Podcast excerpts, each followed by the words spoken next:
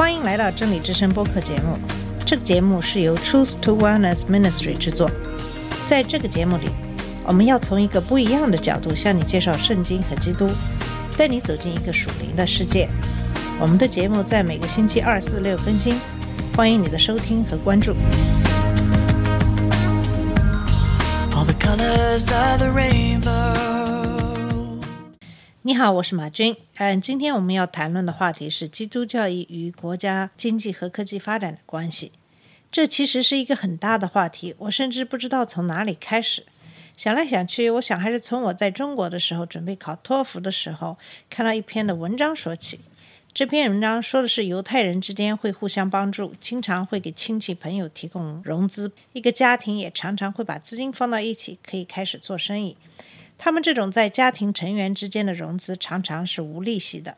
同时，如果有人借钱做生意没有成功，过了一定期限，债务也就一笔勾销。这篇文章的大概就是这样子。在当时，我对这篇文章并没有太大的认识，直到后来读了圣经，才知道犹太人很多的地方行为准则是根据圣经的教导，同时这些圣经中的教导也跟我们现在的很多经济学上的道理是一致的。这也是有可能为什么犹太人在经济、科技很多方面都那么成功的原因。在今天的节目里，我们先谈谈圣经中怎样教导以色列人处理在跟别人之间的金融关系。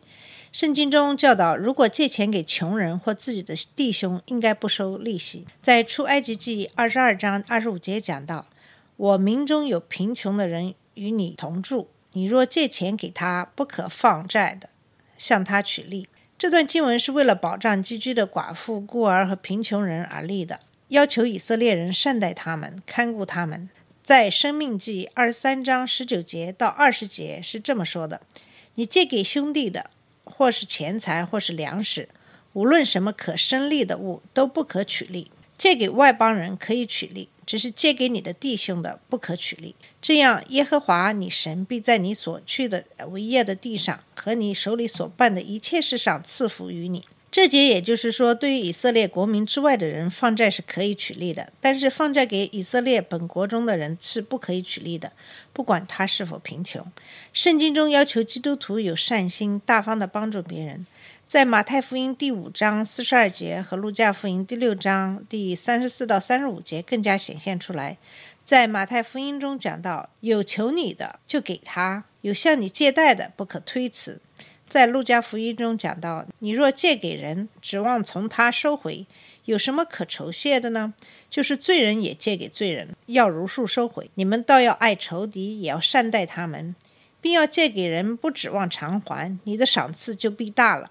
你也必做至高者的儿子，因为他恩待那忘恩和作恶的。这是圣经中对借贷取利的基本原则，就是对穷人寻求帮助不应该取利，对自己的弟兄借钱也不应该取利。当然，在“弟兄”这个词上，不同的人有不同的解释。有的解释是为在主里的兄弟姐妹，有的地方认为是指以色列人。大概是因为所有的以色列人都是亚伯拉罕的后代。那么，从我刚开始提到的那篇文章中可以看出，以色列人把这个教导做得很好，特别是在家庭成员中间。对于基督徒来说，有出于一时之需的穷人，不论是教内还是教外，都应该一概放债不取利。甚至以恩慈的心，不收利息，也不收本金，因为这是我们的责任。爱就是在别人的需要上看到自己的责任，因为神爱我们，我们也要爱别人。箴言十九章十七节是这样说的：“怜悯贫穷的，就是借给耶和华，他的善行，耶和华必偿还。”那么，除了以上两种情况，如果借款给主外的人，不是因为贫穷的缘故，要不要取利呢？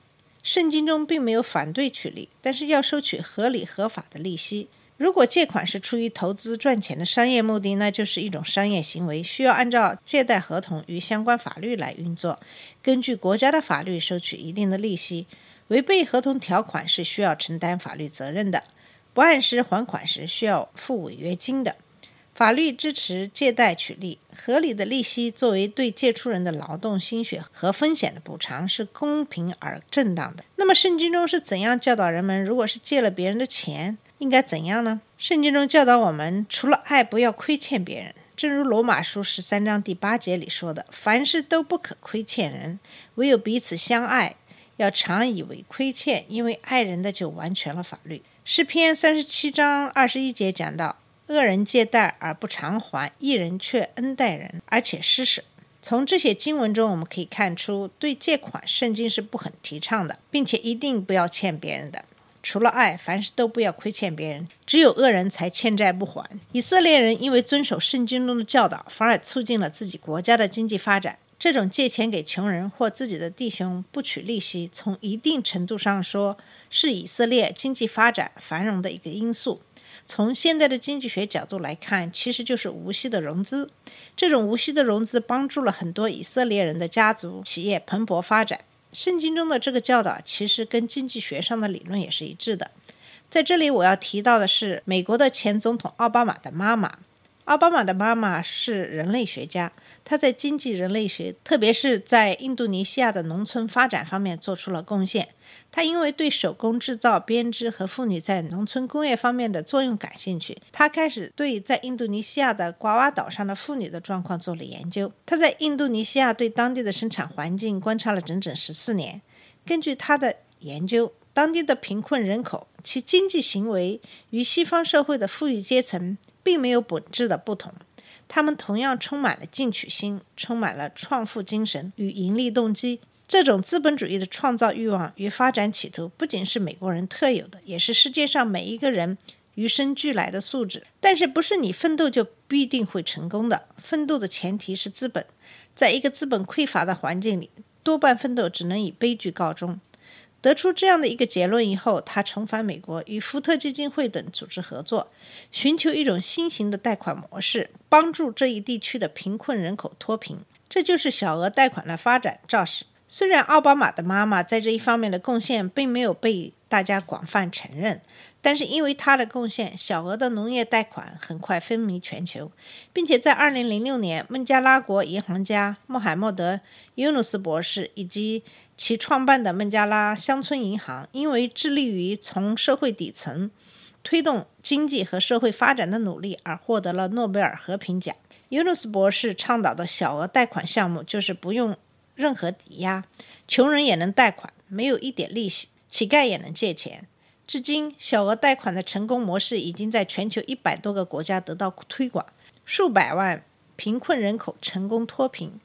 诺贝尔和平奖委员会在公告中说，尤努斯通过孟加拉国农村银行向孟加拉社会最底层的穷人提供小额银行贷款，使这些在通常金融制度下无法得到信贷的人有了发展的起步资本。小额信贷为社会最贫困阶层提供了发展的经济和人权的前提，众多发展中国家纷纷效仿。从以上讲到的现代经济的理论，就是为。贫穷的人提供无息的贷款，这是一个国家脱贫致富的一个手段。现在的经济理论真的是和圣经中的教导不谋而合。圣经中并没有用长篇的理论去告诉你，在几千年后人们发现的这个经济理论。圣经中却明确的告诉我们在特定的情况下，基于爱的准则，我们应该怎样做。借钱给穷人和兄弟的时候，不收取利息。那么以色列人因为信，他们恪守着神的教导。这恐怕是为什么犹太人在经济上那么强大的原因。从以上的信息，我们可以看出，借款给人是一种责任。当别人有借款需要的时候，你要保守好你的心，务必要把帮助别人解决需要放在你的心上，不要让贪财偷偷进入你的心。借款给人要把握正义和爱心的原则。具体来说，借款给人是为了爱心帮助有实际需要的人。如果向你借款的人真的十分贫困，你的爱心要求你无息贷款给他，那么这个时候你若收取利息，就是违背了爱心原则。借款给人需要有正义的原则，不可以收取不合理的利息。圣经不是禁止一切的有息贷款，而是禁止没有恩慈、不公平的高息贷款。当然，基督徒将钱款存入银行获得利息是合理的。按合理合法的方式做一些投资，获取利润也是可以的。教会也可以这样行，但需谨慎。如果教会将奉献款中长期不使用的部分用于正经事业的投资，在经过教会会有多数赞同通过之后，是可以为之的。圣经不是反对任何的借贷取利的做法，圣经反对高利贷，反对向穷人收取任何的利息。基督徒对主内贫穷的人借贷不收利息，甚至连本金也不收回。对于主内不贫穷的人借贷也可以这样，但也可以收取合理的利息。对于教外贫穷的人，借贷不收利息；对于教外不贫穷的人，借贷可以收取合理的利息。圣经支持合法利益，支持保值，反对贪心暴利，反对高利贷，鼓励以义取利，取之有道，鼓励扶贫济弱，帮扶穷困。如果我们也像以色列人那样遵循圣经中的教导，有时即使是我们并不明白为什么要那样做，但是我们可以看到这样做的结果是有赏赐的。嗯，好了，今天的节目我们就到这里，在下次节目里我们会继续这个话题，欢迎您继续收听。这里是真理之声播客节目，真理之声是 Truth to Wellness Ministry 旗下的一个节目，由 Truth to Wellness Ministry 制作和播出。如果你有什么想跟我们分享，请给我们发电子邮件，我们的邮箱地址是 truth to wellness at gmail dot com。你也可以直接去我们的网站 www dot truth to wellness dot com 浏览更多的信息。下次节目再见。